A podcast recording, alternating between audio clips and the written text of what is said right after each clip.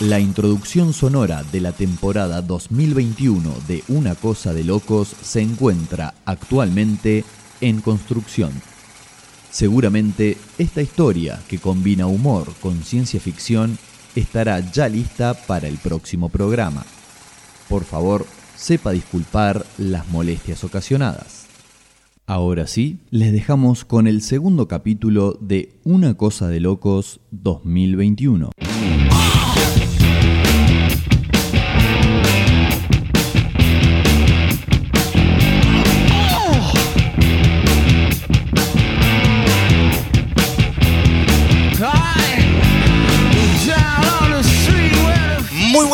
Amigos, muy buenas tardes amigas, muy buenas tardes amigues, bienvenidos, bienvenidas, bienvenides. Son las 19 horas con 4 minutos en toda la amplitud del territorio de la República Argentina. Y estamos comenzando un nuevo capítulo, el segundo de este año 2021, de este año 2021 de Una Cosa de Locos, este programa radiofónico digital que se viene pronunciando, se viene repitiendo, se viene elongando desde hace ya 14 temporadas y que bueno, aquí seguimos todavía, obvio, de donde siempre hemos estado, desde el lugar desde el cual nos hemos lanzado al ciberespacio desde aquella primera vez, desde el sótanorock.com.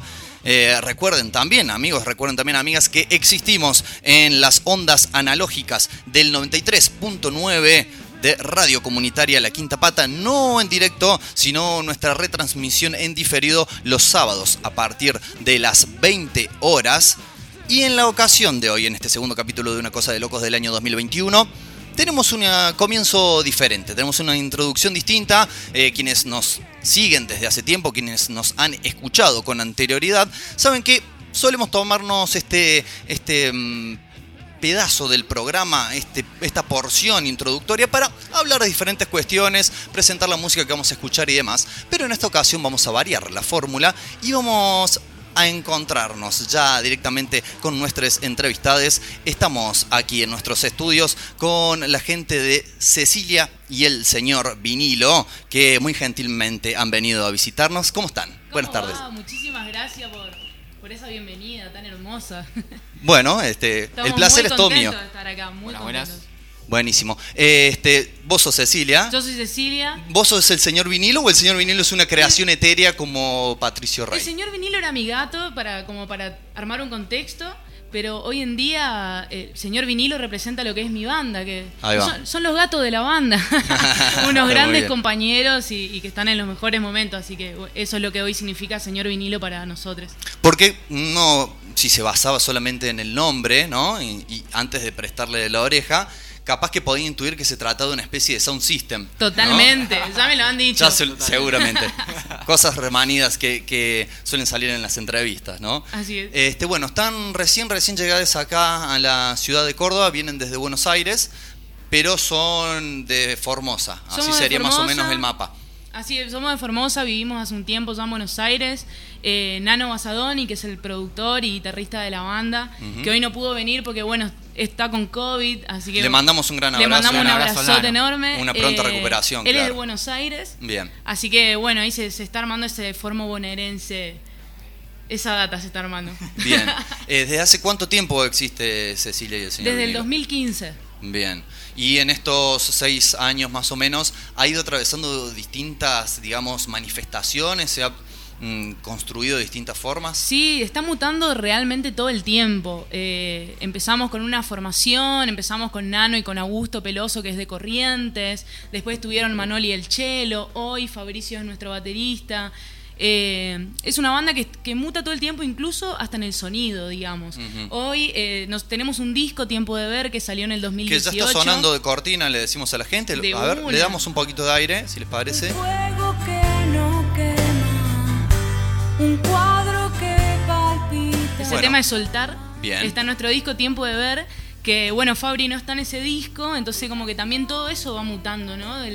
Cuando vas cambiando también de, de, integrantes, cada uno aporta algo nuevo y creo que estamos un poco más rockeros también. Ahí va. Cosa que es un poco llamativa, ¿no? Porque existe, me parece, observándolo, toda una corriente en la música en general de la desrockización, ¿no? De Proyectos una. que a lo mejor han eh, surgido con una impronta un poco más rockera que progresivamente se han ido este, mm, rumbeando para otras sonoridades. En el caso de ustedes es al revés.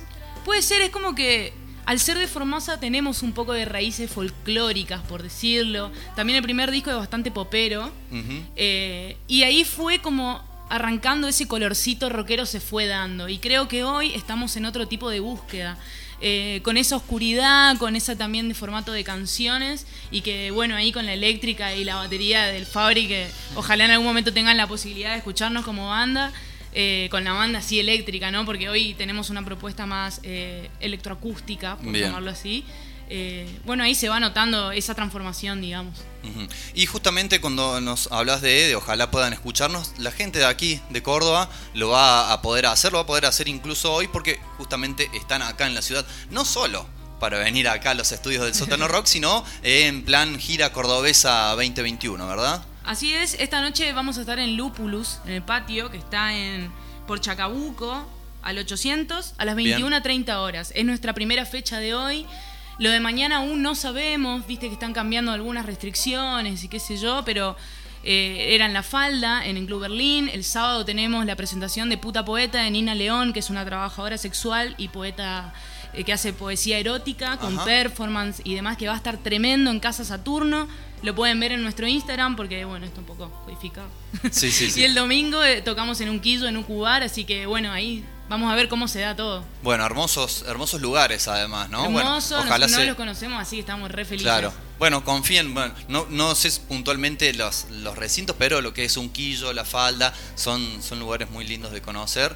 Este, así que bueno, ojalá se pueda dar eso, eso también. Y bueno, ya esta noche la gente que está acá en la ciudad va a tener la, la oportunidad de, conocerles. De una, vamos a estar ahí con el bombo legüero, eh, con una Roland ahí un poco tirando algunas maquinitas. Y bueno, yo hoy voy a debutar con pedales, no toqué con pedales nunca y en, en el momento Nunca que- en vivo, ¿no? En vivo. No, nunca, to- nunca toqué con pedales. Así a secas. A- así, a secas. Y como Nano no viene, dije, bueno, che, me los pongo los pedales a ver qué onda. Y en los ensayos surgió. Y, y bueno, hoy vamos a, a flashearla ahí un poco y a tratar de rockearla lo más posible. Genial. Debuta mi cantante, mi baterista como cantante, o sea, ay, sorpresa, vamos a tener invitades, o sea, va a estar muy lindo. Va a ser todo un, un conocimiento ya desde, ¿no? Desde el vamos. Totalmente, para nosotros también. Este, tienen planes de, nos decías recién que, por ejemplo, en este disco que eh, les decimos a la gente, lo pueden conseguir, por ejemplo, en Bandcamp, lo pueden, lo también pueden en escuchar. Spotify, sí. Perfecto. En YouTube, está en todas las en- plataformas en todas las- digitales, digamos. No lo hicimos físico, pero está en las plataformas En las que hay que estar, digamos. Claro, sí. Sí.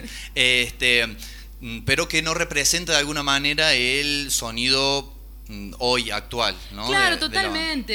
Eh, es como que fue, fue mutando, digamos. Hemos, ya incluso estamos haciendo una serie de videos Bien. que con David Lescano, que hoy está ahí acompañándonos a nosotros como fotógrafo, manager, amigo, todo. Un, un todólogo. Un todo todo de la banda. El pulpo de la banda. Eh, estamos sacando una serie de videos que están despidiendo nuestro primer disco. Bien. Incluso estamos haciendo versiones de cada tema. Eh, que hace el 6 salió Muñecas, que es una versión totalmente distinta a lo que está en el disco. Entonces, como que nos vamos acercando a esa nueva propuesta, digamos. Que es un poco también volver a conocerse con las canciones. Es todo un reencuentro y, y la verdad que ya no, no, no me siento cómoda incluso a veces cantando las canciones como las tocábamos. Entonces como que necesitamos esa búsqueda, ¿no? De, bueno, a ver, que vamos a seguir tocando este tema, pero ¿qué podemos hacer?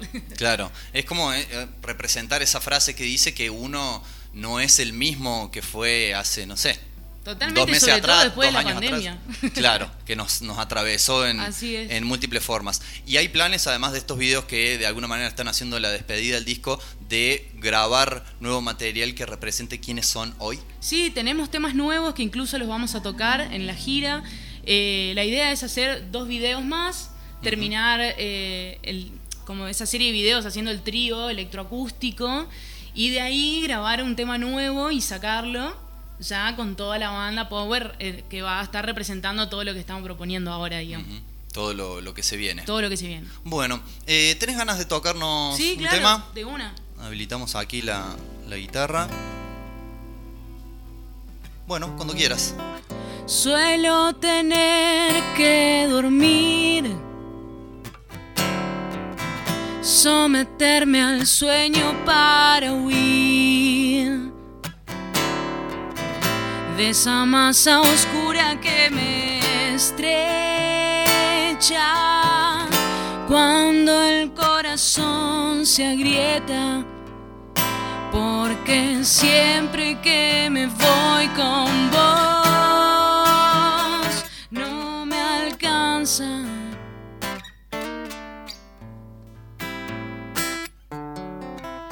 Quizás bebí de esa pena y en las promesas me ahogaba. entre el silencio que abraza a las horas que faltan para ver si hoy me quedo, esta vez. Quiero escuchar, es un rato nomás hasta que caiga. Y en la noche se repite entre las notas que elevo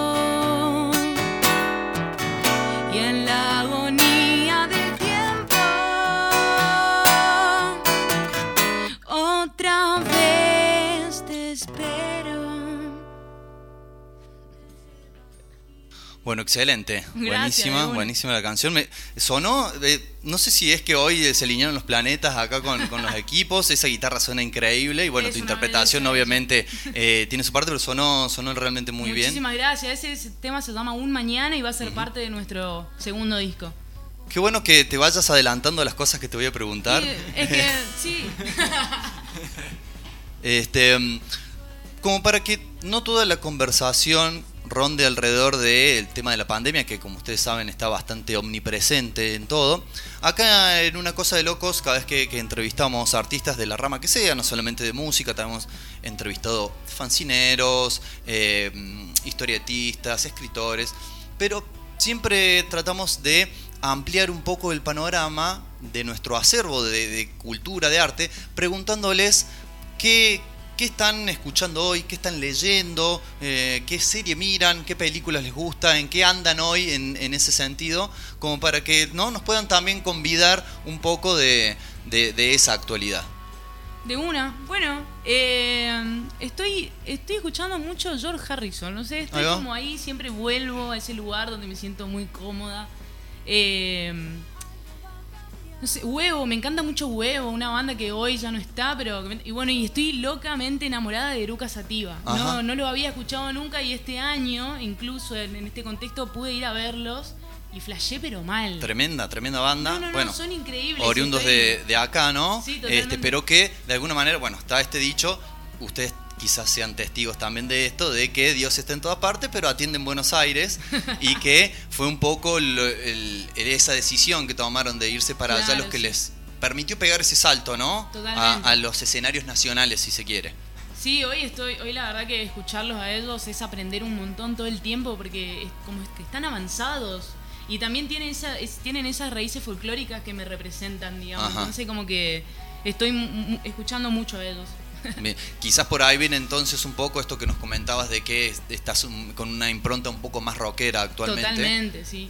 Eh, que uno no, no puede evitar, si bien, eh, sobre todo a medida que va pasando el tiempo, considero que uno va tratando de ampliar justamente los horizontes, eh, no puede evitar que eso permee ¿no? en, en lo que uno crea. Eh, Totalmente. es como que se, se va absorbiendo y, y- y- y- y esas cositas están representadas. Sí o sí. Eh, yo soy mucho. eh, hay algo que me gusta de Spotify, es que a medida Ajá. que vos vas escuchando canciones, te va recomendando cosas nuevas. Entonces me gusta mucho explorar playlist.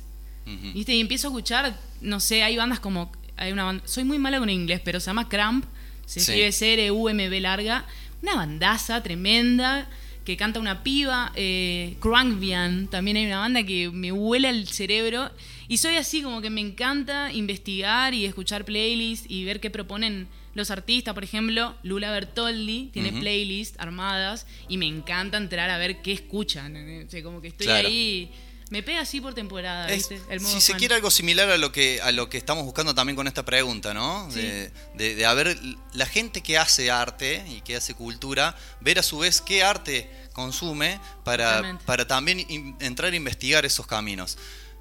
¿Querés compartirnos eh, qué Eh, estás yo escuchando? también vengo, vengo- vengo un poco del- del- de la rama más del rock, digamos, así que nada, eh, por ahí también estoy también un poco loco con el Lucas Sativa, también soy muy fan de Huevo, así que vengo por ese lado. Se Eh, pasa esto de que se pasan cosas entre ustedes, ¿no? De decir, che, Todo el no tiempo. sabe lo que escuche.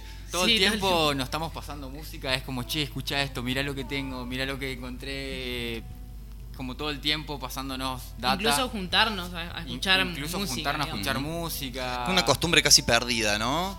Hoy en día en la cual Sí, la, ¿no? Modernidad nos lleva puestos en Y algún lo bueno sentido. es que hoy, lo que tenemos hoy en día es, bueno, Spotify, por ejemplo, que es estar a un clic del alcance de lo que se te ocurra. Antes por ahí era más difícil. eh, Había que ir a comprar el CD antes. bueno, eh, cuando había acá pres- el presente nuestro fotógrafo, teníamos una banda de. de- como Defton, digamos. Uh, venía por ahí y, y buscar eso era como muy difícil. Entonces hoy para nosotros es mucho más fácil. eh, eh, ad- adquirir música nueva o llegar a esa música. Antes eras también, o sea, creo que Néstor, un amigo nuestro, traía los discos y era tipo juntarnos a escuchar un disco. Entonces hoy es mucho más fácil por ahí tener esa posibilidad de... que a su vez también mm, cambia un poco la manera en la cual se produce la música. Totalmente. ¿no? totalmente. Eh, un poco también el, el- el formato disco por ahí, para algunos artistas está como un poco y está un quedando poco de lado. perdido, de hecho nuestro disco no salió físico. Digo nuestro, porque da. Somos parte, Somos obvio. Hacete cargo, digo, claro. Pero, eh, nada, estamos en todos lados, en todas las redes, en todas las plataformas musicales, pero no hay un disco físico. Claro. digamos, como que se perdió un poco eso, pero nada, es la evolución también de, Sí, de sí, como sí. de todo, de la música, de, eh, de los libros, no sé, de todo, viste, como que.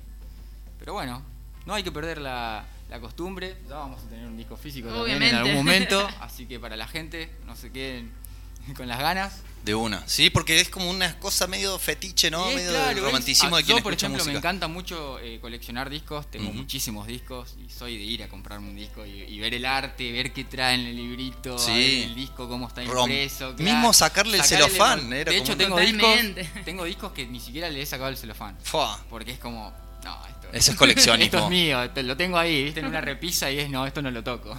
Genial. Che, y hablando de otras ramas del arte, ¿se han cebado últimamente con algo? No sé, una serie que de esas que no pueden parar de ver. No sé si leen historieta, por ejemplo, o alguna película. Me da risa porque está, está David acá y Murder. Es lo único que decimos siempre. Pero es una serie que se llama eh, How to Get Away with a Murder. Sí. Se llama tremenda. O sea, es de una abogada que. No voy a spoilear tanto, pero mírenla, está buenísima. Pero es una, eh, una abogada que tiene un buffet y agarra a, a una Un serie buffet alumnos no de comida, ¿no? No, no, claro. Comida ¿Se dice por buffet peso. o no? Sí, un estudio. Un estudio. Bueno, acá, sí. acá en Córdoba le decimos estudio. El estudio. Y estoy mirando mucho la serie, me Claro, palabras. sí, sí, sí, sí, pasa. Y, está buenísimo porque enseña a sus alumnos, que son de primer año, eh, con casos que le van pasando. Y pasan Ajá. cosas, pero muy locas. Y nada, yo personalmente estoy enganchadísima con esa serie. Una serie de estas, digamos, de muchas temporadas, Eh, la verdad que no me acuerdo cuántas temporadas tiene. Creo que tiene varias.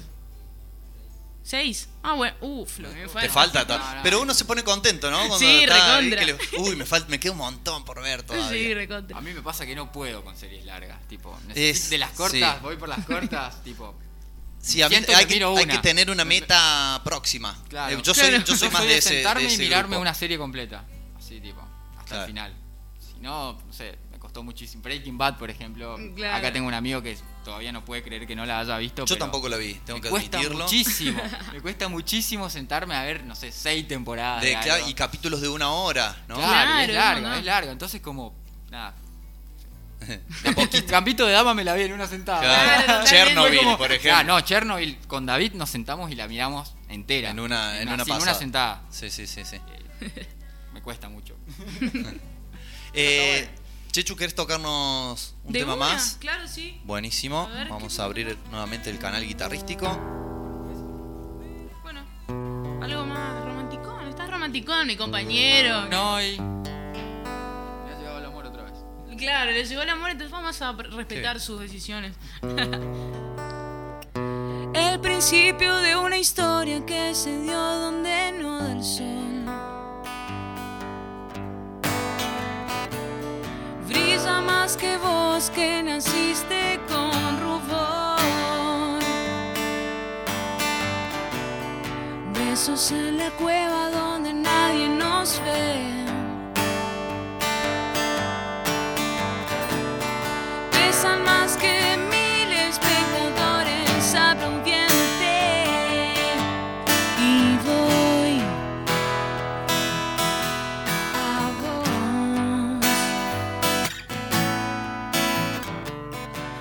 En la cama que descubren lo que soy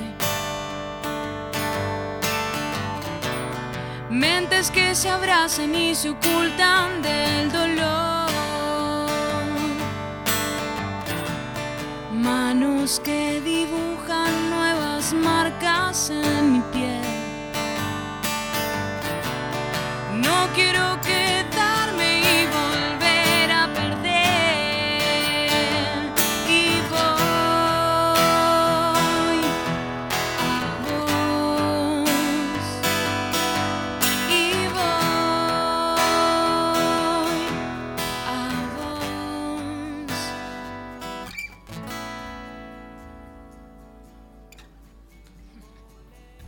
Bueno, Buena nuevamente, canción. nuevamente muy muy buena la interpretación. Muy buena la canción, muy buena la interpretación. Así Gracias, que felicitaciones. Ya sabe entonces eh, la gente que está del otro lado escuchando el sótano rock que se puede encontrar con esto y más. Eh, y mucho más, versión aumentada, podríamos Versión decir, aumentada. eh, allí en Lupulus. Allí, en noche. Lúpulus a las 21.30. Y bueno, nos vemos ahí. Cuídense mucho, usen barbijo y cuidémonos para que esto pueda seguir en pie, ¿no? Para que no nos empiecen a cancelar todas las actividades. Eso también depende de, de nuestra responsabilidad también. Así que cuidémonos entre todos y ahí nos vemos para disfrutar. Sí, ¿no? Que, que, que no se, que no se extinga esto de la llama del arte, digamos, ¿no? Que tanto costó después de Fue lo que fue, la, lo la cuarentena que total. desapareció y, Exacto. Y lo último que volvió. Lo último que volvió y entonces. y lo primero que se va y lo primero que va, se va a ir otra vez, entonces estaría. Y va a depender mucho de, de nosotros también. Cuidémonos y, y tratemos de demostrar que no hay que criminalizar el arte. Bueno, eh, importante mensaje entonces, nos quedamos, nos quedamos con ese mensaje. Antes de despedirnos me gustaría que le recuerden a la gente dónde y cómo los busca y cómo los encuentra en las redes sociales, en las plataformas para, para poder escucharles, estar al tanto de las novedades y demás. De una, Cecilia y el señor vinilo, SR vinilo. B corta. Eh, en, Spo- en Spotify, en Instagram, generalmente usamos Instagram. Ahí Bien. estamos a pleno tirando toda la data, así que a seguirnos. Allí, allí tendrán que ir las huestes entonces. Bueno, les agradecemos mucho. eh, Muchas gracias por- a vos, por gracias. hermoso espacio. Bueno, eh, se agradece, le agradecemos también a, a David, claro, por, por la gestión y el contacto para, para llegar a hacer esta nota. Eh, vamos a ir eh, a una pausa, eh, escuchando nuevamente a Cecilia del Señor Vinilo, parte de lo que es el disco del cual estuvimos hablando. Vamos a escuchar Escalones Rotos, si les parece. Perfecto. Bueno, y a la vuelta del tema, seguimos más, estamos con una cosa de locos hasta las 21 horas. Tenemos hoy eh, el bloque más allá del spandex, donde vamos a estar analizando una historieta local, argentina, cordobesa, independiente, así que no se lo pierdan porque es una de esas que pueden ir a su comiquería amiga y comprar y no solamente regocijarse con su contenido, sino también ayudar a que esto siga sucediendo. Como también pueden ir esta noche a Lupulus a ver Cecilia y el señor Vinilo. Nos quedamos escuchando entonces Escalones Rotos.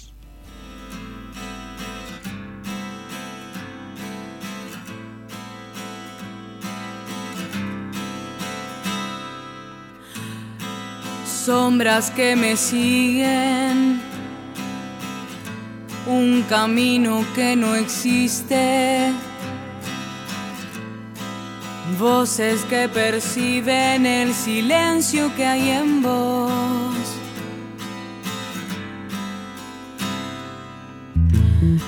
Mentes que se atrapan. Egos que pelean por su honor varios escalones rotos y no importa si me caigo, al final siempre hay dolor. Tal vez es cuando debo comenzar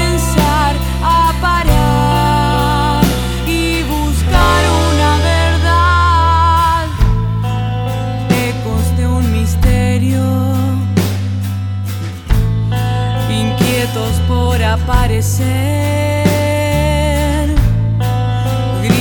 a escondidas. No dejes que la vuelva a ver. Tal vez es cuando debo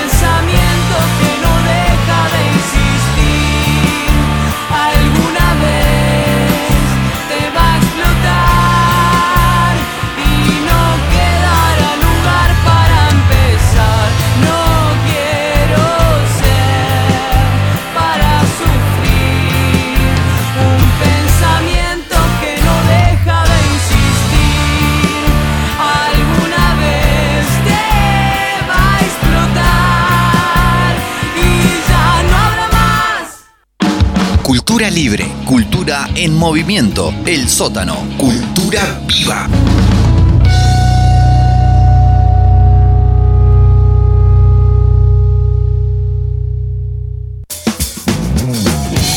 Lotus. Cosmética natural, libre de explotación animal. Shampoos sólidos, acondicionadores, bálsamos, desodorantes, cremas y mucho más. Seguinos por Instagram como lotus.cba o visita nuestra tienda online, tiendalotus.com.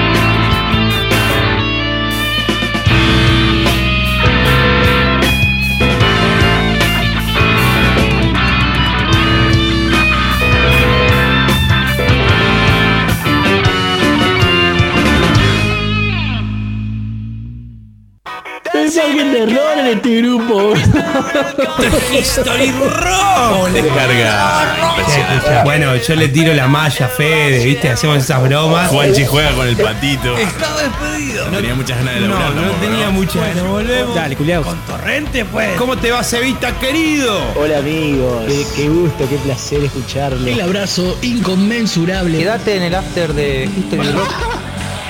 Nuevas secciones, Más bandas, más historia, más biografías, más informes, más cine, más invitados. más rock.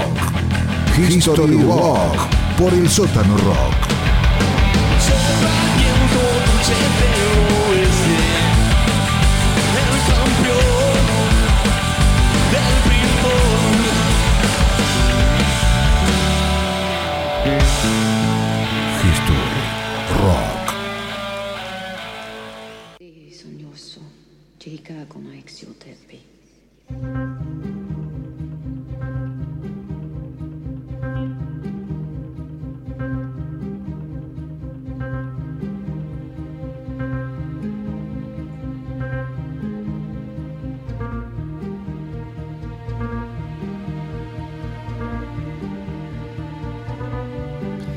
7 horas 38 minutos de la tarde-noche, ya casi noche, por lo menos eso estamos divisando por eh, la pequeña mirilla, el ojo de buey que tenemos aquí en los estudios del sótano rock. Y justamente hace un rato hablábamos con la gente de Cecilia y el señor Vinilo, que ya han partido su compromiso musical de esta noche. Eh, esta cuestión del romanticismo que implica aquella vieja manera de consumir música que eran los discos y por ende las disquerías, ¿no? Uno podía ir y pasarse el rato, incluso a veces uno no tenía nada que hacer, agarraba y se iba al centro y se ponía a recorrer disquerías a ver qué encontraba. Quizás a lo mejor encontrabas un tesoro oculto que o bien un disco que no sabías que existía, o bien un disco que siempre quisiste comprar y que por su precio no lo habías podido hacer y justo, justo lo encontraste de oferta, podías charlar con la gente que atendía ahí, ¿no? Y te decían, uh, no sabes, llegó esta banda, a vos que incluso ya te conocían si eras un ácido, decía, a vos que te gusta tal cosa, mira, llegó esto, capaz que también te gusta.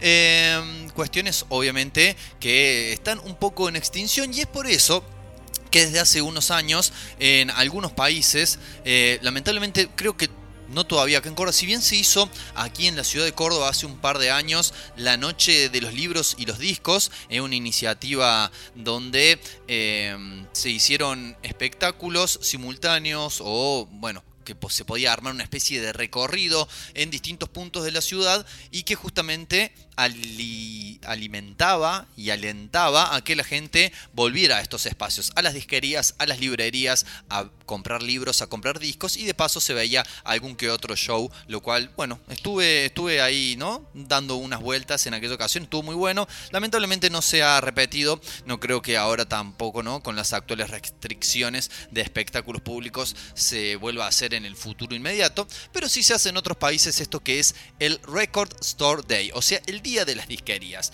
Una fecha en donde para también propiciar la supervivencia de este tipo de negocios, no solamente se hacen eh, eventos especiales y demás, sino que muchos artistas, muchas bandas, muchos solistas, editan, eh, sacan ediciones especiales en físico para justamente ese día puntual, ¿no? Como para darle un empujoncito más a la iniciativa, decir, bueno, este, acá tenés... Eh, si vos vas a ir a la disquería ese día, vas a poder comprar eh, este disco con versiones inéditas de tal banda, tal solista. A esta movida muchas veces en vinilo, ¿no? Que según indican las cifras de ventas, es el formato en físico que más se consume actualmente. Ha volvido, sí, ha volvido a recuperar su lugar en detrimento del CD, ¿no? Que era que se lo había arrebatado allá por la década del 90. Bueno, como ahora, como el tener discos, lo hablábamos recién con la gente de la banda también, ha pasado a ser una cuestión más coleccionable. El vinilo es ciertamente más coleccionable que el CD. Uno de los artistas que va a estar participando de este Record Store Day del 2021 eh, va a ser nada más y nada menos que quien estábamos escuchando hasta recién, el señor Matt Bellamy. Eh, ¿Y quién es Matt Bellamy? Es el cantante, guitarrista, compositor. Podríamos también denominarlo líder de la banda británica Muse. Banda que, si bien en lo que han sido sus últimos discos a mi entender, a mi gusto personal, han experimentado como una especie de bajón, ¿no? En, lo que hace a la calidad compositiva, sobre todo. Eh, sí, ha, sido una banda y sigue siendo que, ha marcado historia. Y lo que ha preparado el señor Bellamy es un álbum de canciones interpretadas eh, de manera solista que se llama Cryo Sleep, o sea, un sueño criogénico, uno de los mm, habituales recursos de la ciencia ficción, ¿no? Sabemos que lo, podemos incluso intuir a través de lo que hacen sus canciones, en sus discos, es una persona a la cual la ciencia ficción le pega fuerte, es un adicto, es un adicto a la ciencia ficción y entonces con este disco que ya desde no solamente su nombre, sino tenemos acá disponible, por ejemplo, el arte de tapa, en el cual representa a un Matt Bellamy que recién acaba de despertar justamente de ese sueño criogénico, ¿eh? esa manera en la cual congelan a las personas para viajes interestelares que duran mucho tiempo. Entonces, no, viajar a Saturno demora 70 años y no hasta 70 años jugando el truco hasta que llegues, no, pam, te duermen así, te congelan un cacho y suena la alarma, te meten al microondas y te despertas cuando estás por llegar. Y bueno, y ahí está Bellamy, es el primero de la, tripulación en despertar.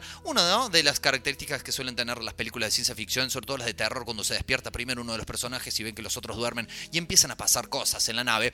Lo que pasa en este disco no son cosas solamente, sino que son temas, no son en todo caso temas nuevos, sino que se trata de una recopilación de temas que Bellamy ya ha editado eh, de manera solista. Escuchamos, por ejemplo, al comienzo del bloque. Posiblemente si ustedes, señoras señores, son adeptos a, eh, o lo han sido porque es algo que ya finalizó, a la serie Games of Thrones, bueno, lo que escuchábamos en, un principio era un tema llamado Prey que formó parte de la banda de sonido de una de las temporadas allí de, de Juego de Tronos. Eh, y a esto le va a ir complementando con otras cuestiones, eh, varias canciones que o bien son reversiones de temas que editó con Muse en su momento y que las ha regrabado en otro formato, eh, como por ejemplo el caso de esta canción que escuchamos de fondo, lo vamos a poner un poquito más.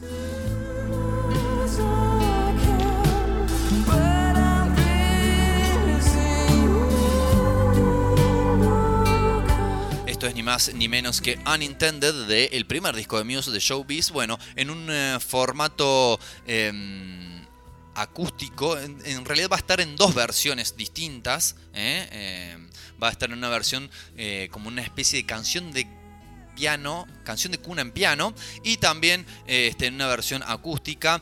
Va a tener mmm, canciones inéditas, nuevas, digamos, no editadas como parte de la banda, sino de su autoría y que han ido saliendo por distintos canales, o incluso algunas de ellas. Este, va a ser la primera vez que se las va a poder eh, escuchar. Así que, bueno, tienen la oportunidad, amigos y amigas, de eh, este, poder hacerse con este disco si viven en algún lugar donde se haga ¿no? Esta, este día de las disquerías. Si no, seguramente esto va a estar, les recordamos, editado en vinilo, cosa de que esa ese arte de tapa sea bien grande y uno lo puede exhibir con orgullo en la repisa de su casa. Este, y además el, el, disco también está pintado, ¿no? Esto que se conoce como Picture Disc. Son 10 tracks y va a incluir un tema que vamos a escuchar ahora a continuación, que es un cover también. Así como hace covers de su propia banda, hace covers de otros artistas. En este caso se trata de su versión de un tema de el reconocido y depresivo por momentos dúo Simon and Garfunkel, o hay quien dice que se pronuncia Garfinkel, pero nosotros le vamos a decir Garfunkel porque así nos suena mejor. En Simon and Garfunkel, este, autores de, entre otros, la lacrimosa canción El sonido del silencio, The Sounds of Silence, eh, pero en esta ocasión Matt Bellamy va a hacer una versión, la vamos a escuchar en segunditos nada más, una versión de Bridge Over Troubled Waters, o sea, un puente sobre aguas turbulentas, una canción que tampoco es de lo más feliz, vamos a ser honestos, y que también ya han cobereado, han versionado otros artistas de diferentes ramificaciones musicales. El primero que se me viene a la cabeza en este momento es, por ejemplo, Zack Wild y su Black Label Society haciendo una versión también de, esa canción.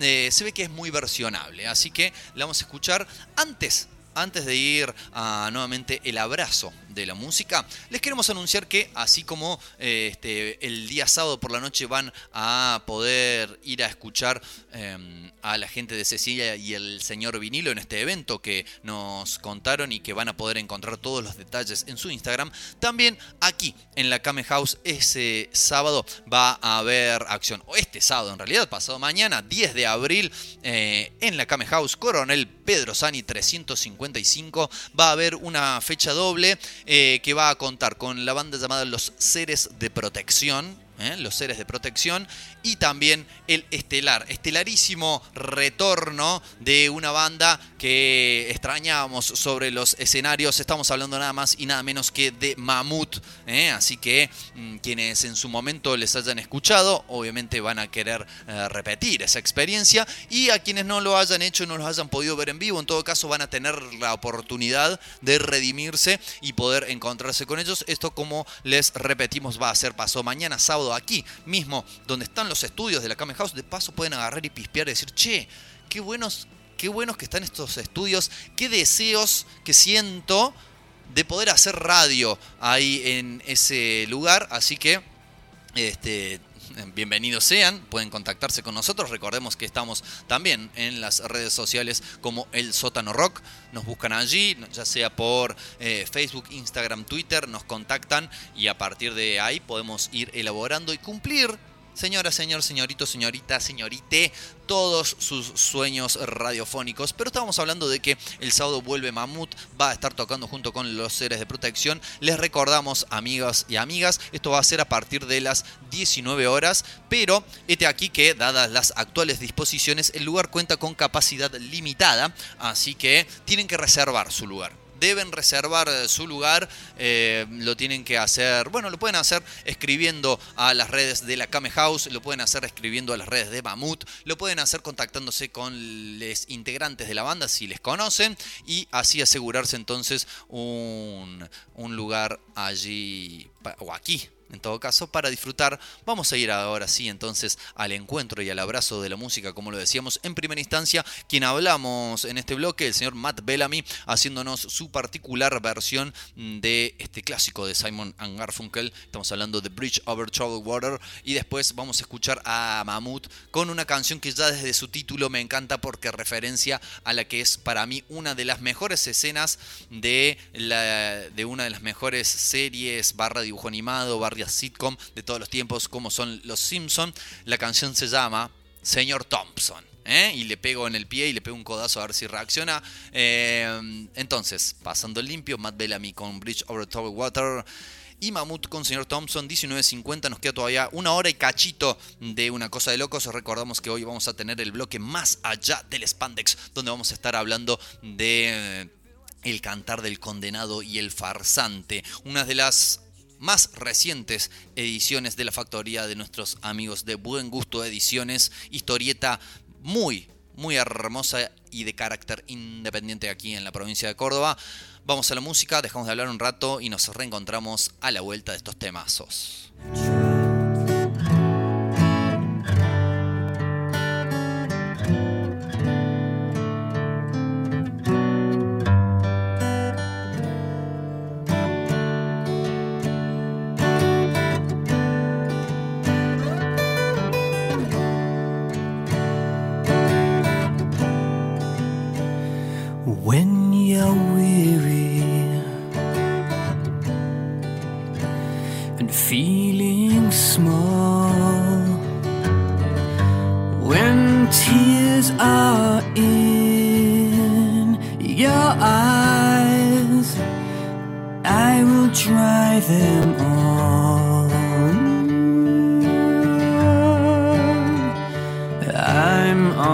Your side.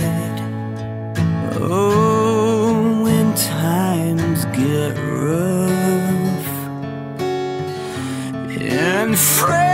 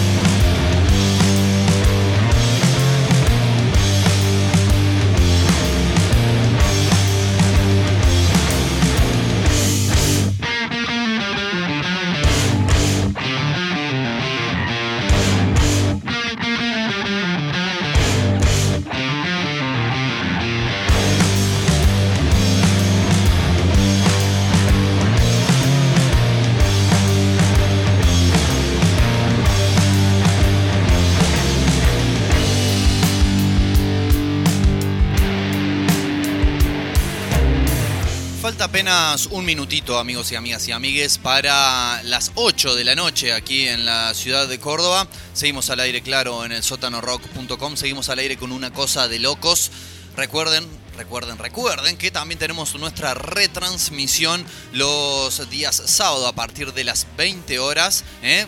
Continuamos con el horario en el cual lo hicimos el año pasado a través de Radio Comunitaria La Quinta Pata en el 93.9 del dial. Un dial que ha crecido zarpadamente en alcance. Así que bueno, este, les invito, les invito a que de distintos lugares de la ciudad sintonicen el 93.9 y que si lo logran sintonizar exitosamente, escriban a la radio, escriban a Radio Comunitaria La Quinta Pata, allí en diferentes redes sociales y digan, che, los estoy escuchando desde Barrio Empalme, los estoy escuchando desde Rosedal, estoy escuchando desde mm, Alto Alberdi. Bueno, eh, toda esa data nos sirve para poder armar como una especie de mapa de hasta dónde, de qué cabezas estamos tocando, qué oídos estamos acariciando con esa transmisión. Obviamente, al sótanorock.com. Lo pueden escuchar desde cualquier parte del mundo a través del internet en el sótanorock.com. Así que de paso pueden visitar nuestro sitio y entrar a todas las cuestiones que hay allí en ese lugar. Amigos y amigas, vamos a hablar un ratito de cine. Una novedad que incluye a su vez otra novedad. ¿Cómo es la cosa? Se dio a anunciar lo que será el reparto de la quinta entrega de Asterix y Obelix para el cine de acción real. Así es, porque no solamente en Estados Unidos se hacen cómics, ¿no? Recordemos, Asterix eh, es una producción eh, francesa, ¿no? Eh, realizada desde hace muchísimo tiempo, desde la década del 50, por los geniales y pioneros René Goscinny y Albert Uderzo, que mmm, marcaron toda una, una manera ¿no? de hacer cómic junto con el célebre Hergé, creo que se pronuncia, el autor de Tintín, dieron a desarrollar toda una manera de hacer cómic diferente a la estadounidense y a la inglesa, diferente a su vez también del manga japonés, ¿no? llamado la, la historieta franco-belga, que tiene sus características propias. Eh, y creo que, como lo acabamos de decir, uno de sus representantes más claros es justamente Asterix y Obelix, que tuvo sus versiones cinematográficas animadas y también ha tenido sus versiones cinematográficas en acción real. Esta es la quinta entrega ya de lo que son las eh, historias de Asterix y de Obelix. Eh, y como decíamos, van, eh, ya tienen difundido su reparto de lo que será esta película que se va a llamar. A ver, vamos a pasar vergüenza un rato tratando de hablar en francés. Asterix y Obelix, l'Empire du Milieu seguramente me salió como la reverendísima cagada, pero se trata de Asterix y Obelix, la ruta de la seda, y va a contar con los eh, protagónicos de... A ver, esperen que nos, organizamos acá en, en, la información porque hay mucho, hay mucho, eh, mucha tela para cortar. Guillaume Canet va a estar eh, repitiendo su papel de Asterix, pero quien no va a regresar para esta versión es justamente quizás uno de los actores franceses más conocidos para nosotros acá en Sudamérica, como lo es el célebre Gerard Depardieu, que venía encarnando en todas estas películas al célebre Obelix, va a ser reemplazado por Gilles Lelouch.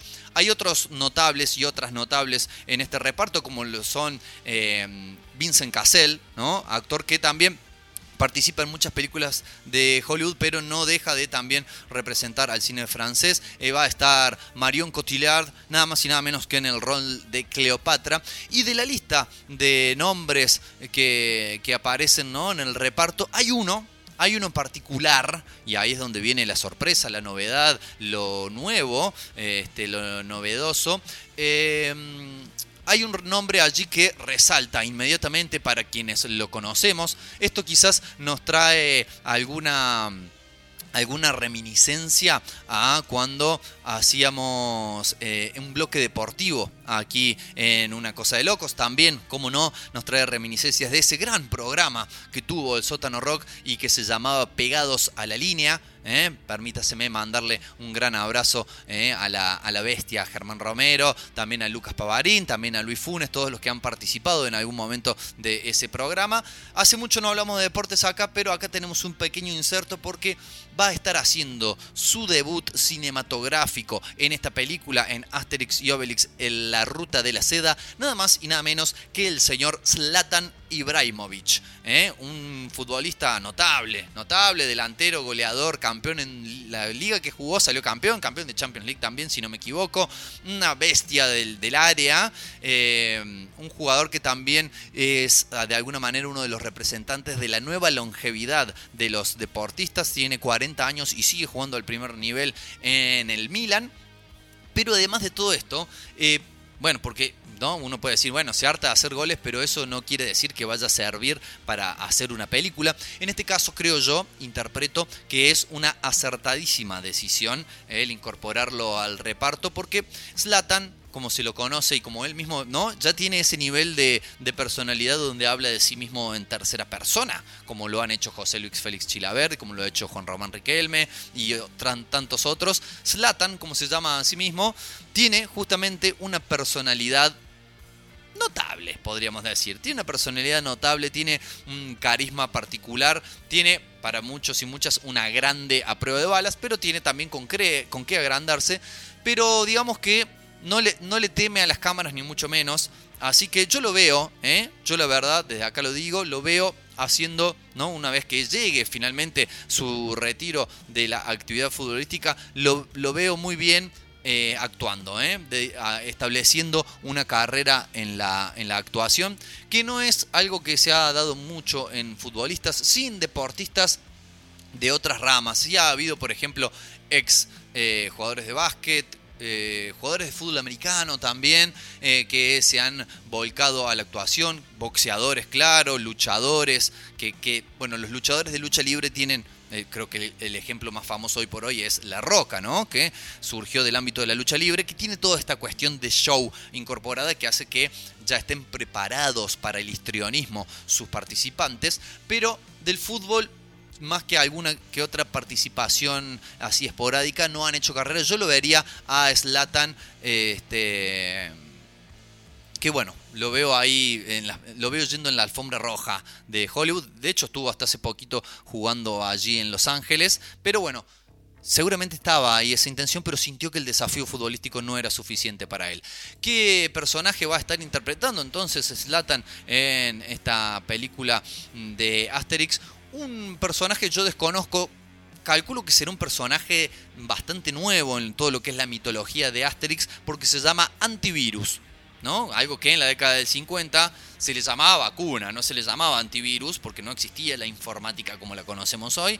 Pero bueno, va a estar interpretando un, un personaje que se va a llamar entonces, como le decíamos, eh, antivirus. Eh, y no solamente queda aquí la, la información, aprovechamos para decir que el rodaje va a comenzar ahora, en otoño, de aquí, primavera del hemisferio norte, con vistas a ser estrenada en 2022. Ya tiene garantizada su distribución en buena parte del mundo. Em, además de esta película, también se viene también se viene y ya con esto, ¿no? Es como que hay un caudal informativo muy grande en este bloque. Em, se anunció hace unas pocas semanas nada más que Alain Shabat y Alain Goldman, dos personas que tienen el mismo nombre pero diferente apellido y que conforman una productora que se llama Legend Films, están trabajando, atentis, están trabajando en una nueva serie de animación digital en 3D protagonizada por los famosos personajes, como decíamos, creados por Goscinny y Uderzo, o sea, por todo eh, la troupe de Asterix y Obelix, que no son solamente esos dos, sino que tiene otros muchos y muy interesantes personajes secundarios que, que son de la delicia de quienes hemos leído sus historietas. Bueno, se está trabajando entonces en adaptar a...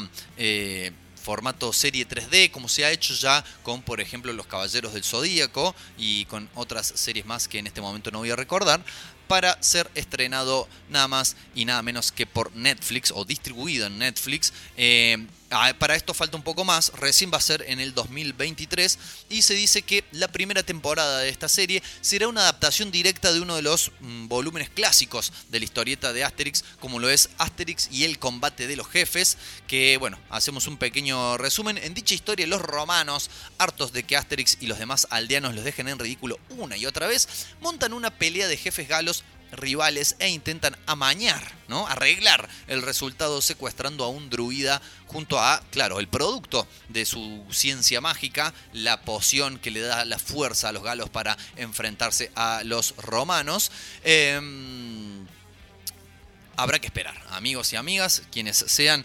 eh, no sé si fan, pero entusiastas de las historietas de Asterix y Obelix, eh, habrá que esperar tanto para la película como para la serie, pero es un producto que sigue vivo, como decíamos al principio del bloque, no solo desde Estados Unidos y Japón se hacen historietas, y no solamente desde Estados Unidos y Japón se hacen adaptaciones de esas historietas, eh, y para quienes no hayan leído nunca a Asterix y a Obelix, se lo recomendamos, ¿eh? una, una lectura digamos, entretenida, que tiene eh, elementos de humor, tiene elementos de acción, tiene elementos que se, digamos, entrelazan con la historia real, la historia de los libros, digamos. Así que es muy interesante, sobre todo, les recomiendo si ustedes o sus hijos, si tienen familiares más jóvenes que no hayan entrado nunca al maravilloso mundo de la historieta, es una gran puerta de entrada entonces las historietas de Obelix para, para poder maravillarse con este medio que a nosotros nos encanta tanto.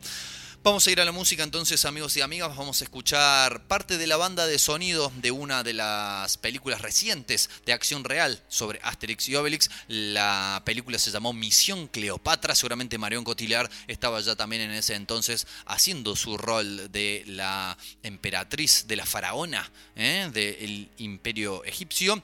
Mm, La canción la interpretan Jamel, un artista, un cantante rapero francés, y un tal Snoop Dogg, ¿eh? que seguramente lo conocen. Vamos a escuchar entonces en primera instancia esto, y después vamos a ir con raperos, raperos rockeros locales, san vicentinos, ¿eh? porque vamos a escuchar a los Clan Saifa haciendo Estrella Fugaz, así que amigos y amigas, tienen eh, para entretenerse con un par de rimas, un par de barras acá en una cosa de locos, son las 20 y 11 ya de la noche y tenemos todavía bastante programa para ofrecerles.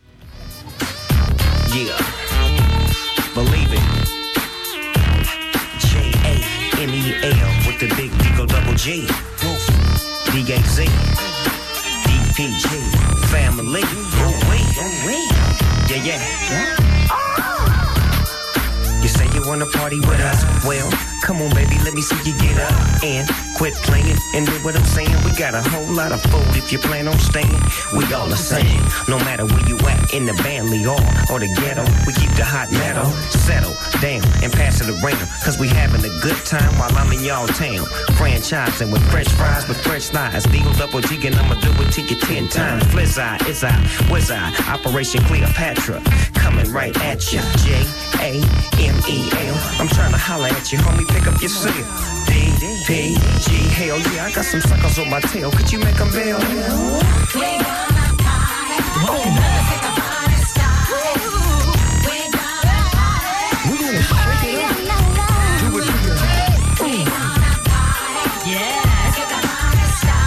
It's nothing but a party, baby. We're gonna set the mood.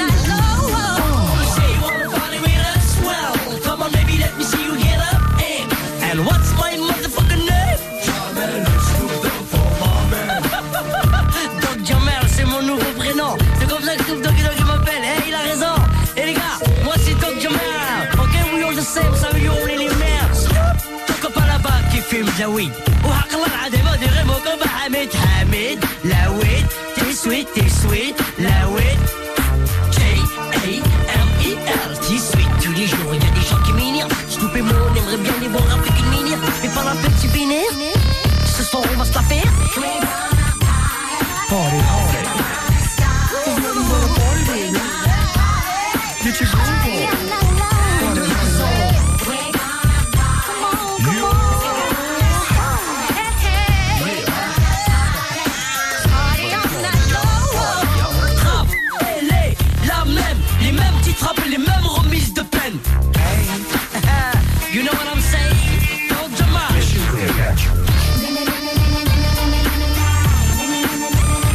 Yeah, man.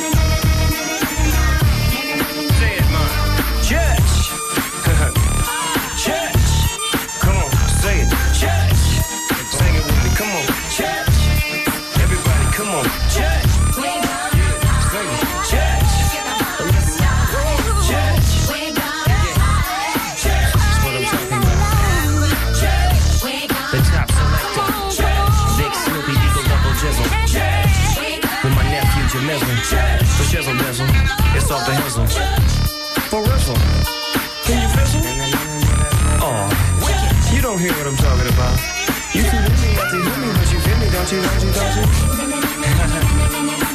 Y'all got y'all language, I got my language. I'm dog talking right now. You feel what I'm talking about? Check us out.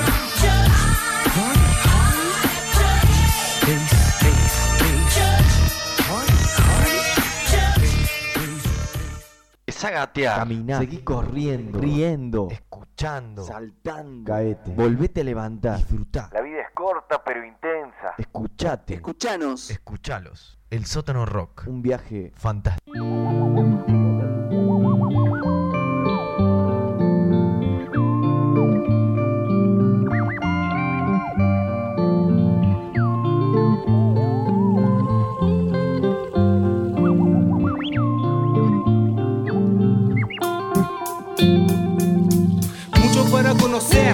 Para poder ser. Escucho los lamentos de ese barrio que me vio crecer. Nada como en casa, eh, otros están en Canamen. Libres de ese garga que se viste la mañana bien. Hombre ciego de poder, no vamos a ceder. Dios está sordo, se cansó de ser rehén. El obrero me enseñó a pelear porque una luz se apagó por un vaso de 100. La barca está al azar, no le importa quién. Vas a dejar tu marca en esta historia que se escribe en horas, días. Algunos se les pasa el tren. La rebeldía se hace dura, hermano, fin de En la esquina las ruinas comparten un fernet. En la banquina se queda y que vive en internet. La vida gira es un casino, ves. Dedicado a los que se fueron, estén donde estén. Suelto el rumbo, respiro paz. En relación al mundo, soy un pasajero más. No me escondo en un disfraz. Gatillo fácil,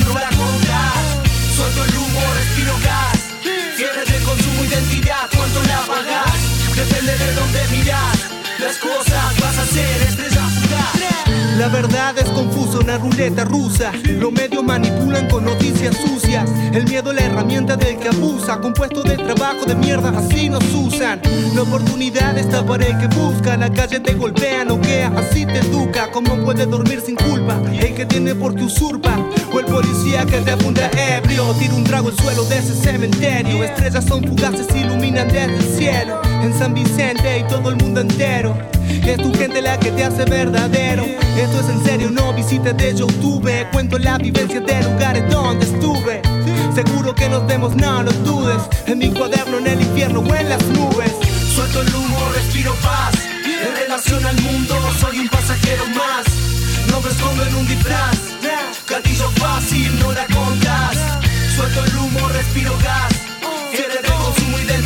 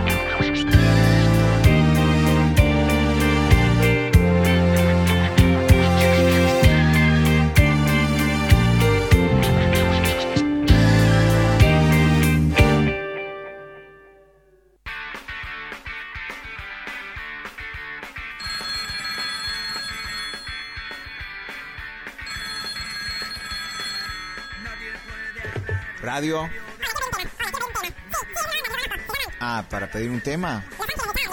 Ajá. Ah, es una banda nueva. Material nuevo, sí. Dale, dale. Lo ponemos en la lista y seguro esta hora sale. Chau. Che, ¿quién eran? ¿Qué querían? No sé, un tema de una banda que no la juna ni el loro. Estos no se dan cuenta que hasta que no pongan unos mangos, no suenan en ningún lado. Llegó la hora de cambiar las cosas. El sótano rock. La música que no escuchás en ninguna otra radio.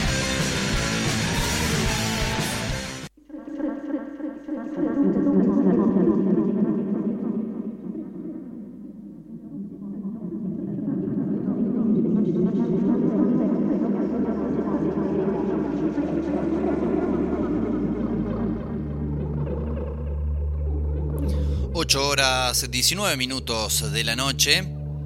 Estamos en el sótanorock.com. Estamos en Una Cosa de Locos.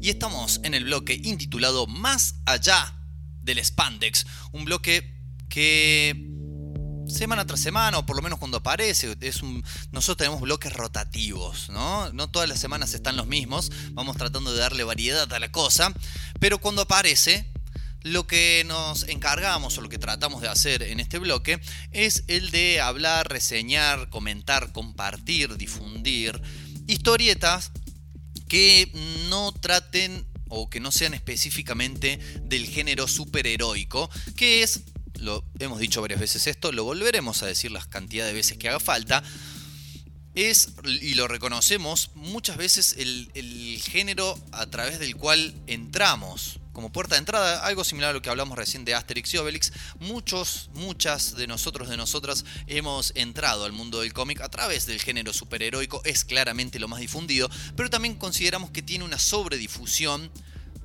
y que tiene una eh, saturación ya de no solamente el producto en sí, la historieta, el cómic, eh, sino también de todo lo que lo rodea, películas, merchandising y demás. Y que en realidad el, el rubro, el soporte eh, de la historieta es muchísimo más amplio. Se pueden narrar un montón de cosas en una multiplicidad de estilos. Es tan amplio como cualquier otra forma de narración que exista. Y es por eso que queremos también darle difusión eh, y, poner en consideración eh, otros tipos de historieta y más aún, más aún si se trata de una historieta hecha de manera independiente, más aún si se trata de una historieta nacional, argentina, y más aún, amigos y amigas y amigues, si se trata de una editorial cordobesa, de la cual ya hemos reseñado este, varias historietas, varios productos, varias producciones. Es medio raro decirle producto, porque sabemos que todas estas y cada una de las cosas que edita Buen Gusto Ediciones, les mando un abrazo a todos sus integrantes, eh, están hechas con un profundo amor y respeto por el medio que es la historieta y por la historia que se quiere contar además. En este caso se trata de una de las últimas ediciones que han sacado, una de las últimas historietas que han editado. Eh, se trata de El cantar del farsante y el condenado. Una vez más, eh, historieta impulsada por esa dupla que he tenido el agrado de ver casi formarse y crecer y desarrollarse, que es la de Juan Bertazzi en los guiones y Hernán González en los dibujos. Nos traen así entonces una vez más un producto de su autoría. En este caso podríamos definirlo como una historieta que así como decíamos que tratamos de evitar eh, las del género superheroico porque ya tienen su um, consiguiente difusión. En este caso, si tenemos que decir de qué género es eh, el cantar del farsante y el condenado, y tiene varios. Está atravesado por varios géneros, tiene bastante de terror, ¿eh? hay bastante gore por momentos, sí lo hay. hay secuencias de acción. Hay también, no sé si es un género en sí, pero podemos decir que tiene una carga muy fuerte de lo que habitualmente se llama costumbrismo o tradicionalismo eh, o de época. ¿Eh? Lo podemos de época, centrándose en una época determinada de la República Argentina. Y también bastante de misterio, algo de detectivesco también. Está basada esta historia, yendo ya a lo concreto, en eh, personajes mitológicos o eh, digamos diferentes elementos que conforman la heterogénea mitología argentina, si es que la hay. De hecho, el libro tiene, sienten acá, ¿no? No sé si se siente el ruido del papel, de las hojas, ¿eh? que tan lindo es, eh, tiene un epílogo al final de la obra donde explica un poco cuál ha sido la inspiración, de dónde se ha tomado. ¿eh? Esto, recordamos también, es una obra que ha sido también posible a través de una beca del Fondo Nacional de las Artes del 2019. Así que sepa, señor, sepa, señora, ¿no? Ahora que está muy de moda esto de "Eh, con la plata de mis impuestos bancan a estos vagos. Bueno, con la plata de sus impuestos también se hizo posible que se haga esta obra que está buenísima y que una editorial eh, independiente y que edita cosas también buenísimas pueda seguir haciéndolo. Así que sigan pagando los impuestos si es que lo van a usar para esto, ¿no? Y no para si también lo quieren usar para tapar algún que otro bache, lo pueden hacer.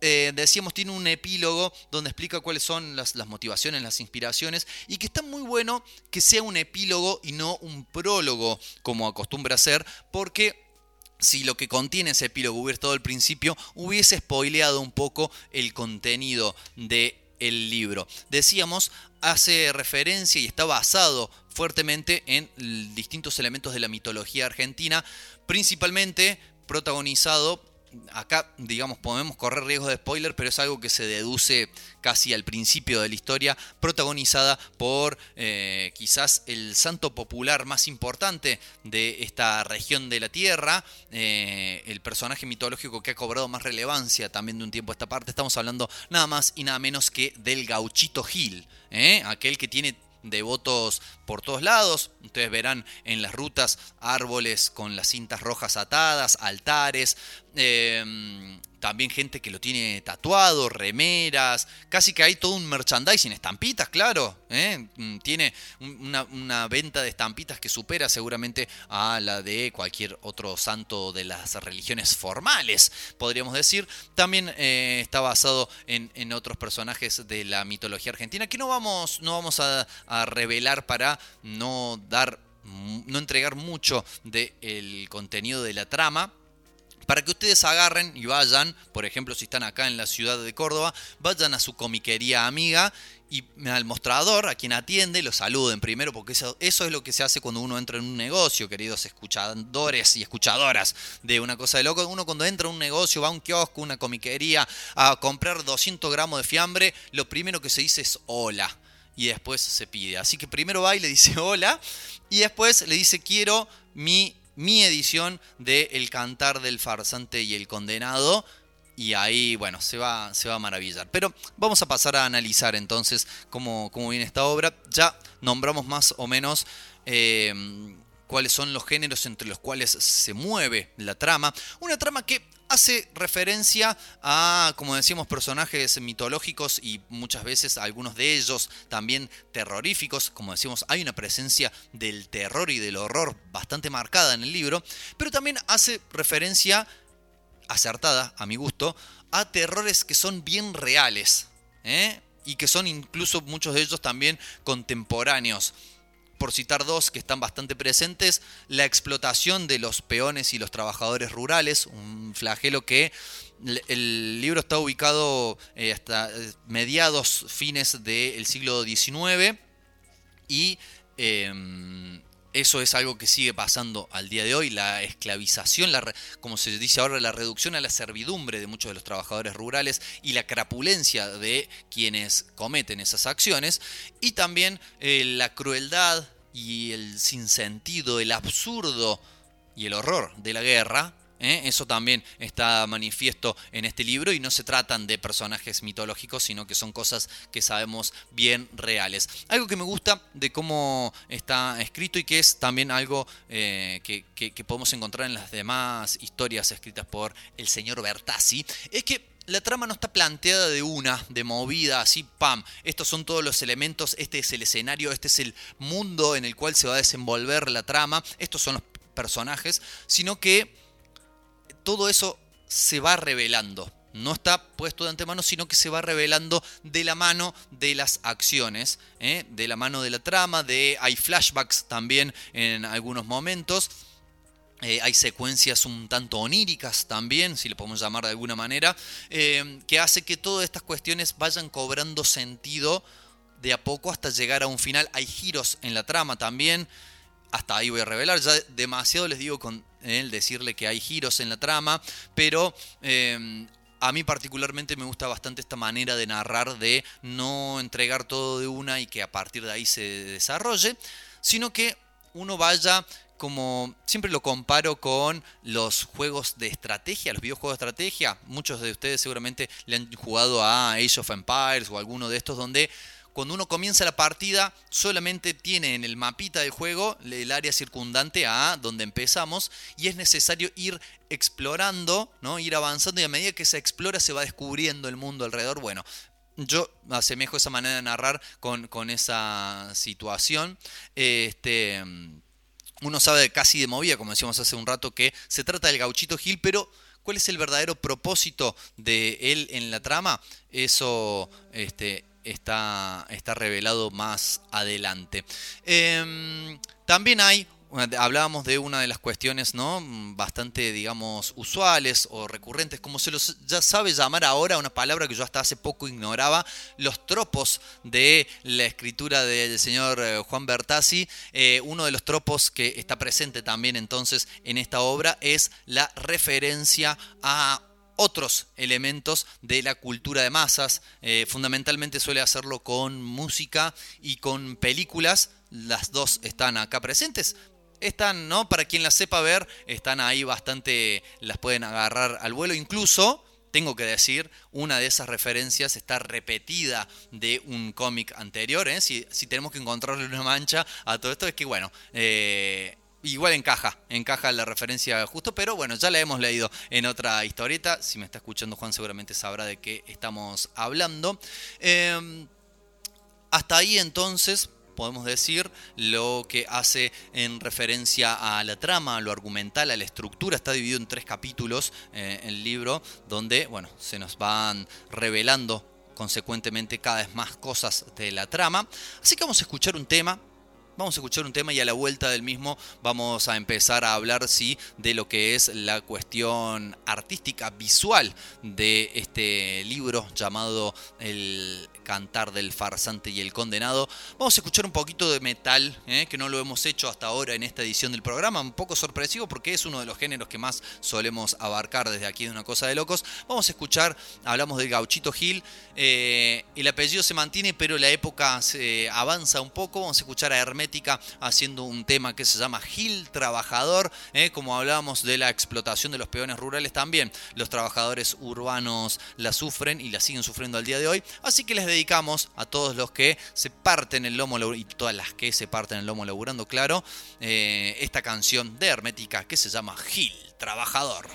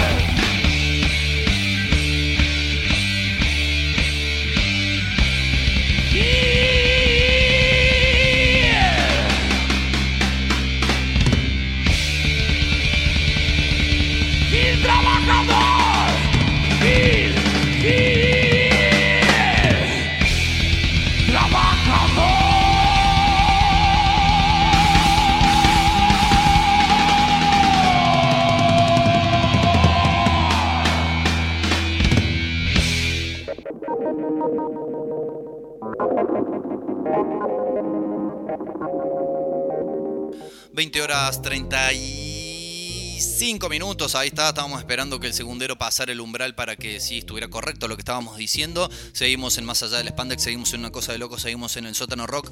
Una última cosita antes de ir al aspecto visual del libro y que me pareció muy interesante, sobre todo para quien se siente interpelado o interpelada sobre el tema este de las mitologías argentinas, incluye este libro, al final del mismo, la biografía en la cual el autor, el guionista, se basó para, eh, digamos, realizar sus investigaciones. Ustedes saben que la gente que hace historieta, la gente que escribe, que dibuja, que narra, se tiene que documentar muchas veces si así lo sienten claro, para poder darle un poco más de fidelidad a lo que están narrando. Más cuando la historieta, como en este caso, está basada en eh, mitos que si bien son mitos o son leyendas o son mitología, como decíamos, existen ¿no? En, la consideración de la gente y es necesario ver cuáles son las características particulares. Además está inscripta en un lugar y un tiempo específicos, de lo cual hace falta también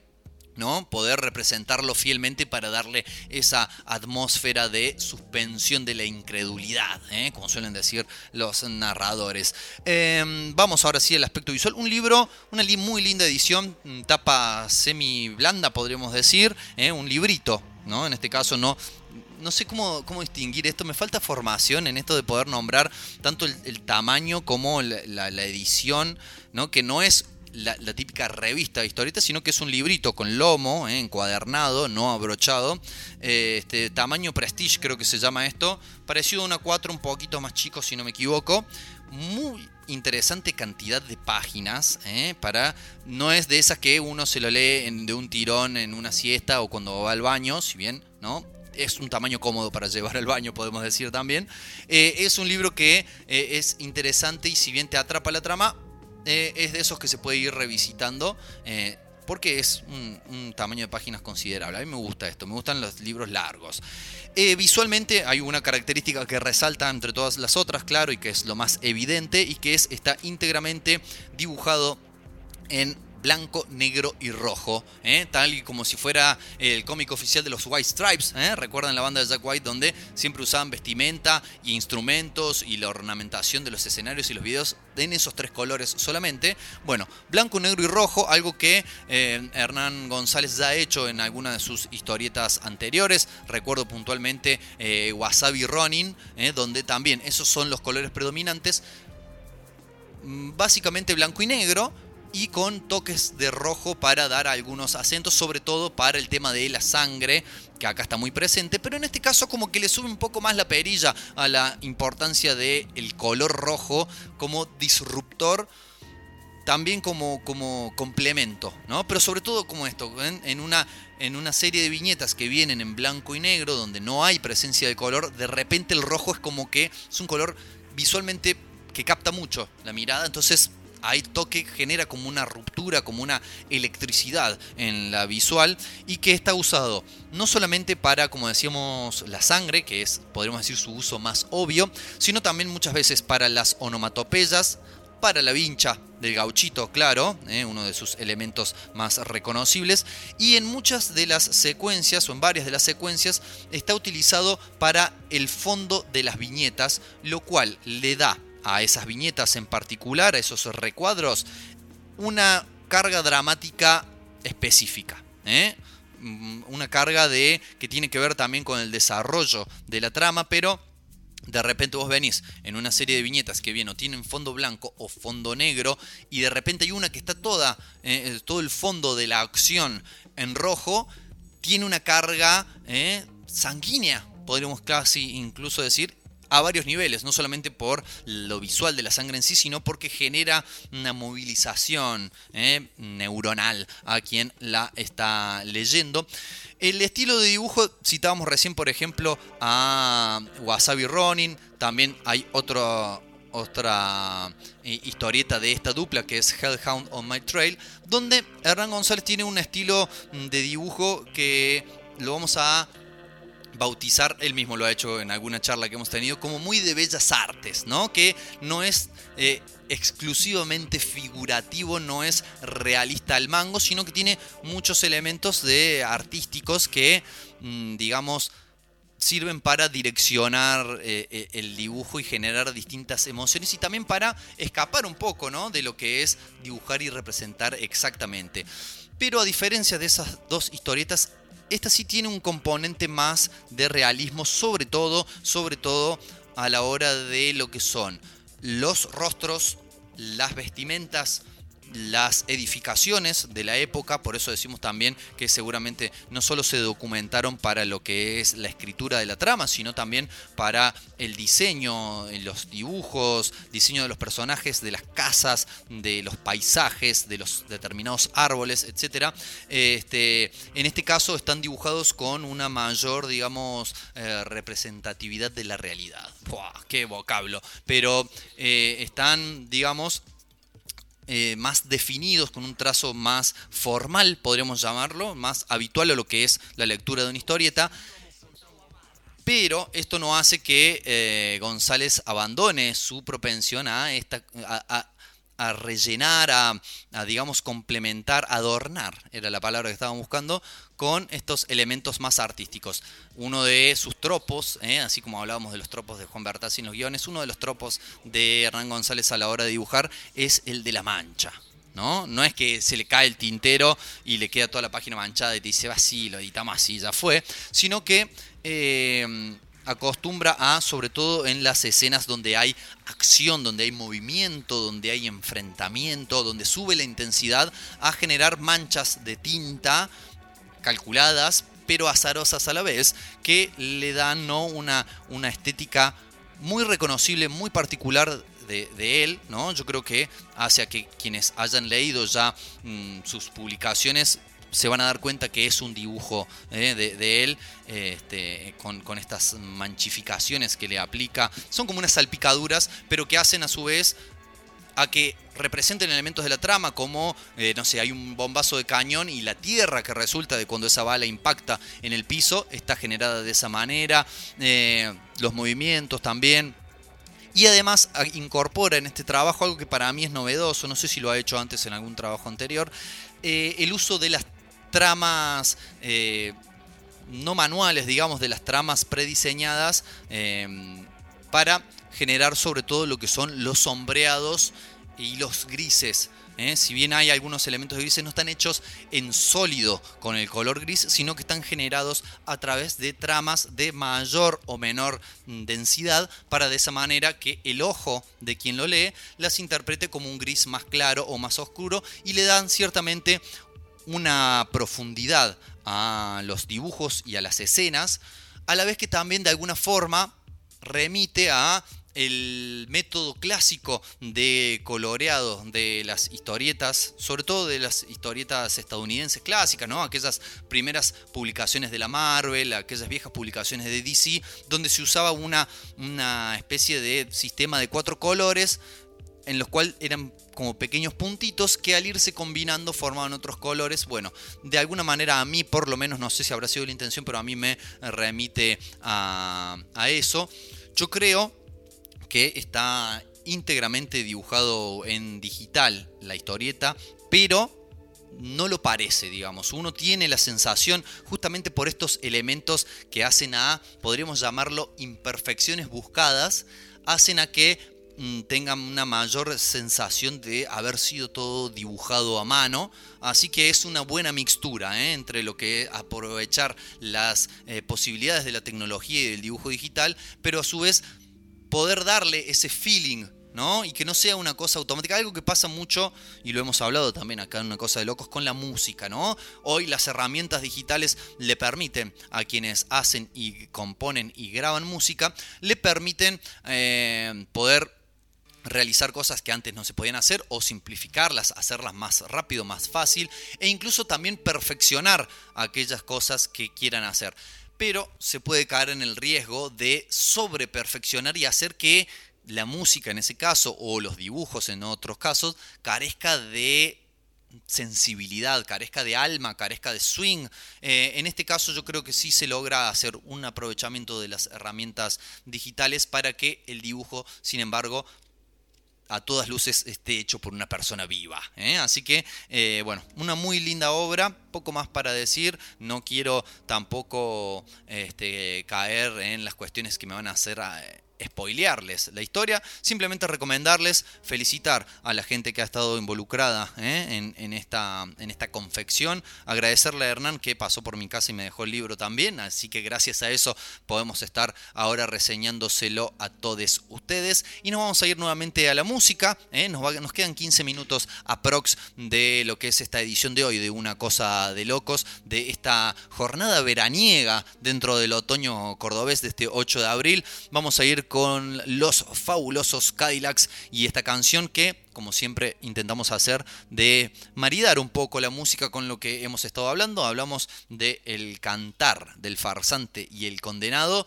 Vamos a escuchar una canción que se llama Los Condenaditos. Ya volvemos.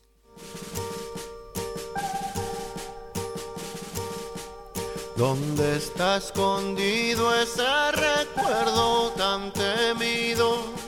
Que parte de tu cuerpo guarda todo escondido, escondido, escondido.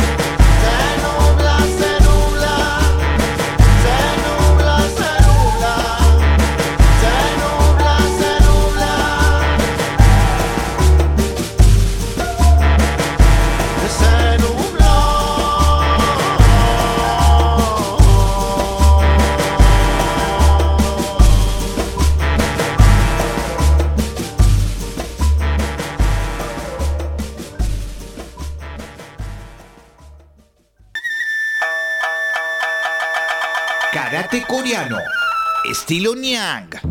Lunes, miércoles y viernes, de 18 a 20 horas. Instructor Ángel Palacios, 3512-681212. Bajo protocolos COVID-19, en la Kame House. Pedro Sani 355.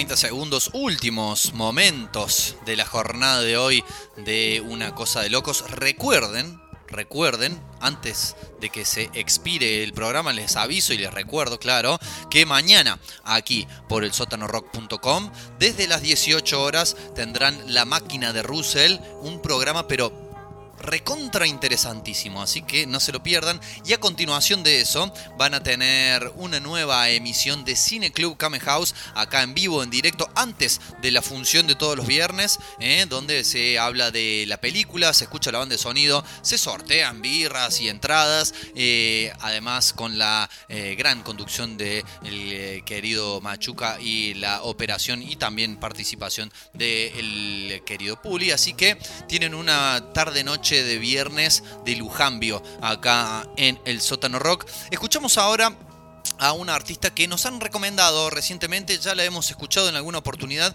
pero es una de esas, ¿no? Mm, artistas en la que uno dice, bueno, che, estaría bueno prestarle más atención, está bueno lo que hace, nada más que pasa que, no sé si les sucede a ustedes, hay tanta música para escuchar, está la música que uno ya sabe que le gusta y además está toda la otra que nos queda por descubrir no hay tiempo humano para escuchar tanta música, pero sí está bueno prestar un poco el oído a esta artista que viene haciendo cosas muy interesantes. Eh, su nombre artístico no es Luis, sino que su nombre artístico es Saint Vincent, lo cual también nos evoca y nos remite al barrio originario de la Quinta Pata, por donde vamos a estar saliendo el próximo sábado a partir de las 20 horas en la retransmisión, eh, que bueno, hace también como está bastante en boga en estos momentos. Una música que no es muy fácil de definir. Lo cual está bueno también porque las etiquetas ¿no? y los, los, eh, títulos, los eh, encasillamientos son justamente eso. Muchas veces hace que nos encasillemos y nos encorsetemos los artistas y las artistas a la hora de producir la música y nosotros a la hora también de, consumirla. Así que está bueno. Sí, bueno, ¿qué es? Y hace música, ¿no? Podríamos decir que, eh, bueno, lo estamos escuchando claramente de fondo. Hace también coquetea con el pop bastante, con el rock y también con, digamos, instrumentación bastante clásica en algún sentido.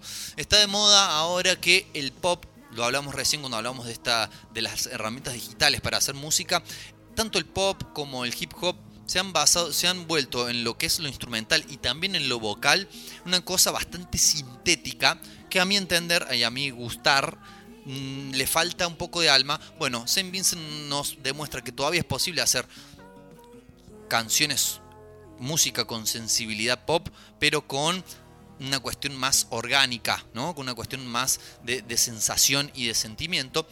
Nos está adelantando eh, Saint Vincent su nueva canción que va a formar parte de su nuevo disco. Es el primer adelanto de lo que será eh, Daddy's Home. ¿eh? Papá llegó a casa. Daddy's Home va a ser el próximo álbum de Saint Vincent y ya nos adelanta entonces el eh, primero de sus cortes. Lo vamos a escuchar ahora para finalizar la edición de hoy de Una Cosa de Locos. Se llama The Melting of the Sun, el derretirse del sol sería una cuestión así. Tiene su videoclip de acompañamiento que la estética que tiene el videoclip acompaña mucho lo que es la estética sonora de la canción porque eh, hay como de lo que es su, su usual mezcla de eh, pop contemporáneo a una cosa más de lo que podríamos llamar el pop rock de los 70s. ¿eh? Y, no sé si indie, porque no creo que existía ese vocablo todavía, pero sí ese pop rock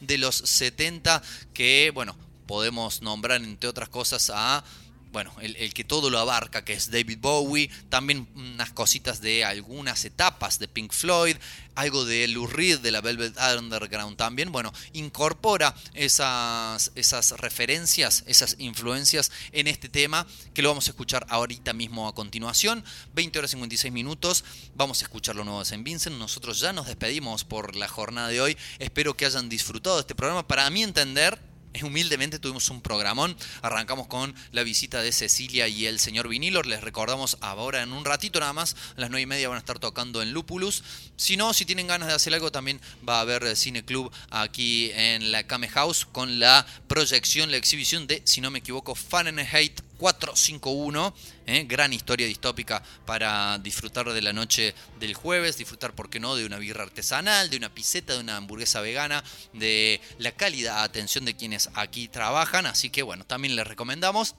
Nosotros nos vamos a despedir hasta el próximo jueves a las 19 horas cuando volvamos a embarcarnos en esta aventura radiofónica que se llama Una cosa de locos. Les dejamos entonces con el adelanto de Saint Vincent, esto que se llama The Melting of the Sun. Que tengan un excelente fin de semana. Muchas gracias por la atención dispensada y hasta luego.